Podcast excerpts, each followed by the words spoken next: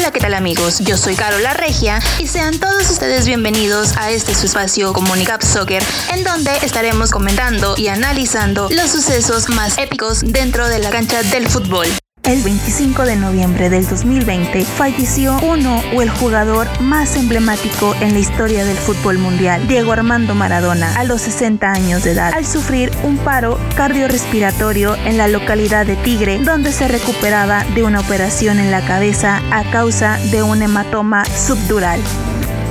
Desde los 16 años comenzó a mostrar su increíble manera de jugar al fútbol desde sus comienzos en Argentinos Junior. Sus inicios en la selección fueron en la sub-20, la cual en aquel entonces era dirigida por Menotti. El Diego acaparaba toda la atención de los aficionados, quienes se levantaban hasta de madrugada a ver los partidos de esa selección, solo para verlo jugar a él. En ese entonces fueron campeones al derrotar en Japón a la Unión Soviética por marcador final de 3 a 1. Cinco años después llegó para jugar en Boca Juniors, donde solo jugaría un año, el cual le bastó para convertirse en uno de los máximos ídolos del club Ceneice. En el año de 1982 fue vendido al Barcelona de España. En dicho club jugó dos años, los cuales fueron los 12 peores años de su carrera futbolística, ya que pasó por lesiones y siendo muy criticado por una participación desastrosa en el Mundial de España, donde fue expulsado en el partido contra la selección de Brasil.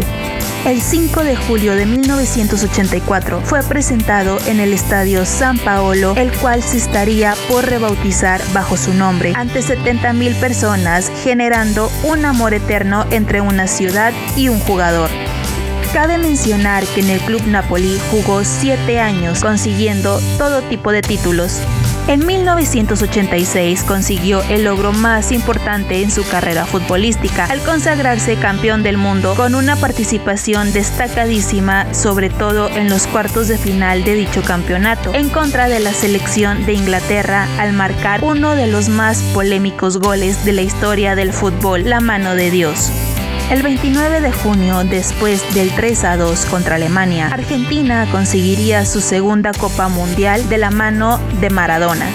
En 1992 tuvo un breve paso por el Sevilla de España. En 1993 regresó a la Argentina para jugar con la camiseta de Newell's Boys, donde solo jugó 5 partidos jugó el repechaje con la selección argentina para poder clasificar al Mundial de Estados Unidos contra Australia, donde Argentina logró conseguir la clasificación a dicho torneo. Tuvo una gran participación ante las selecciones de Grecia y Nigeria. En dicha competencia, Diego resultó positivo en el antidoping por efedrina, por lo cual lo sancionaron. En 1996, después de cumplir su sanción, jugó algunos partidos con Boca para retirarse definitivamente de las canchas del fútbol el 25 de octubre de 1997 en la victoria de 2 a 1 ante River en el Monumental.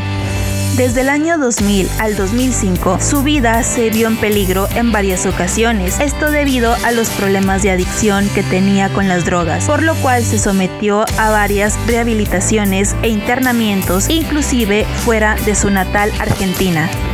Después de su participación con la selección albiceleste en el Mundial de Sudáfrica 2010, se fue a dirigir a los Emiratos Árabes y a México.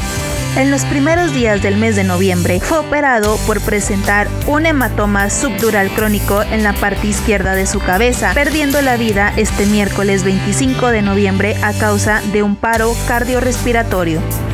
El mundo futbolístico está conmocionado por dicha pérdida. Se fue un grande del fútbol, pero recordemos una de las frases que nos dejó. Yo me equivoqué y pagué pero la pelota no se mancha, poniendo por delante su amor por el fútbol antes que cualquier otra cosa.